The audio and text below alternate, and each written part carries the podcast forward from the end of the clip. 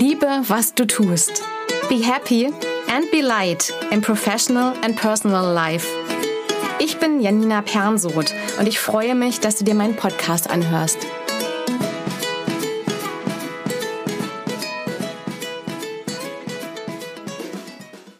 Vielleicht erinnerst du dich an meine Folge mit der Atemübung. Fünf Momente bitte.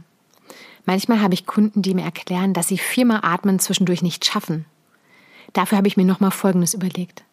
Einmal tief ein- und ausatmen. Bewusst. Zum Beispiel zwischen zwei Aufgaben, die du abarbeiten möchtest, als Trennung und Abgrenzung. Worauf ich aber in dieser Folge hinaus will, ist Folgendes. Wenn ich mit Kunden überlege, wie sie sich bei der Arbeit entstressen können und ihren Tag effizienter strukturieren können, dann kommt es immer mal wieder vor, dass jemand vehement äußert, dass er oder sie einen Vorschlag nicht umsetzen kann. Bei meinen Beratungen gehen wir verschiedene Ansätze durch und schauen, was für jeden passt. Was mich aufhorchen lässt, ist, wenn jemand vehement oder empört auf Vorschläge von mir reagiert. Oft kommt diese starke Reaktion bei ganz kleinen Vorschlägen. Zum Beispiel pro durchgearbeiteter Akte ein Stichwort zu notieren. Oder bei der gerade genannten Übung. Viermal atmen. Das ist eines der Anzeichen, die ich bei meiner Arbeit kennengelernt habe für totale Überforderung. Das ist dann übrigens auch kein Zeitpunkt, um rational nach Wegen zu suchen, Arbeit effizienter zu gestalten, weil alles nur noch als noch mehr Belastung empfunden wird.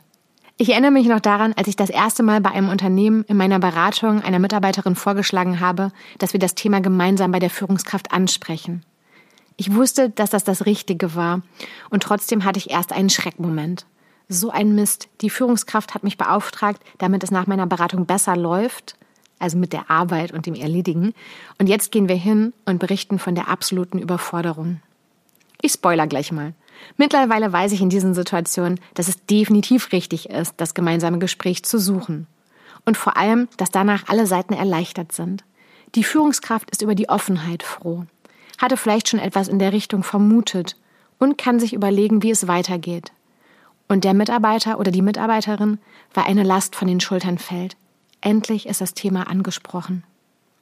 Ich habe das schon in verschiedenen Stadien erlebt, wo sie sich das noch gar nicht eingestanden hatte, beziehungsweise es ihr noch gar nicht bewusst war. Oder da, wo er schon wusste, dass ein Gespräch notwendig ist, aber es erst noch vor sich hergeschoben hat. Als außenstehende Dritte kann ich so ein Gespräch erleichtern und auch so vermitteln, dass es keine Missverständnisse gibt. Mit dieser Folge möchte ich dir Mut machen. Vielleicht hast du diesen Zustand schon mal bei Kollegen vermutet, als Führungskraft bei den Mitarbeitern oder bei dir selbst. Ich kann dir wirklich empfehlen, offen das Gespräch zu suchen. Natürlich hoffe ich, dass du gerade nicht in so einer Situation bist.